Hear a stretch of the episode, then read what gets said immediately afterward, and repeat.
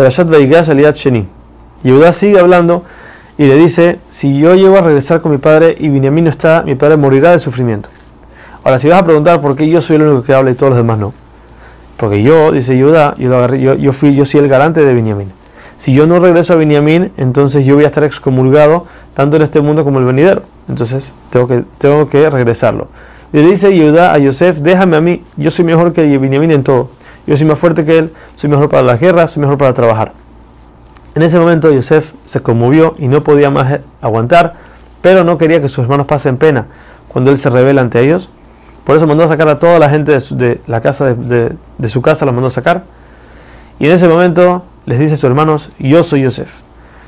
Los hermanos estuvieron, se estremecieron tanto que no podían responder, tenían miedo.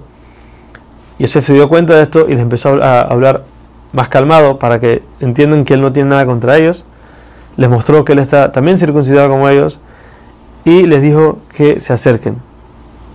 Ellos no se preocupen, ustedes no me vendieron, sino fue Hashem el que me mandó aquí para poder ahora en estos años abastecerlos.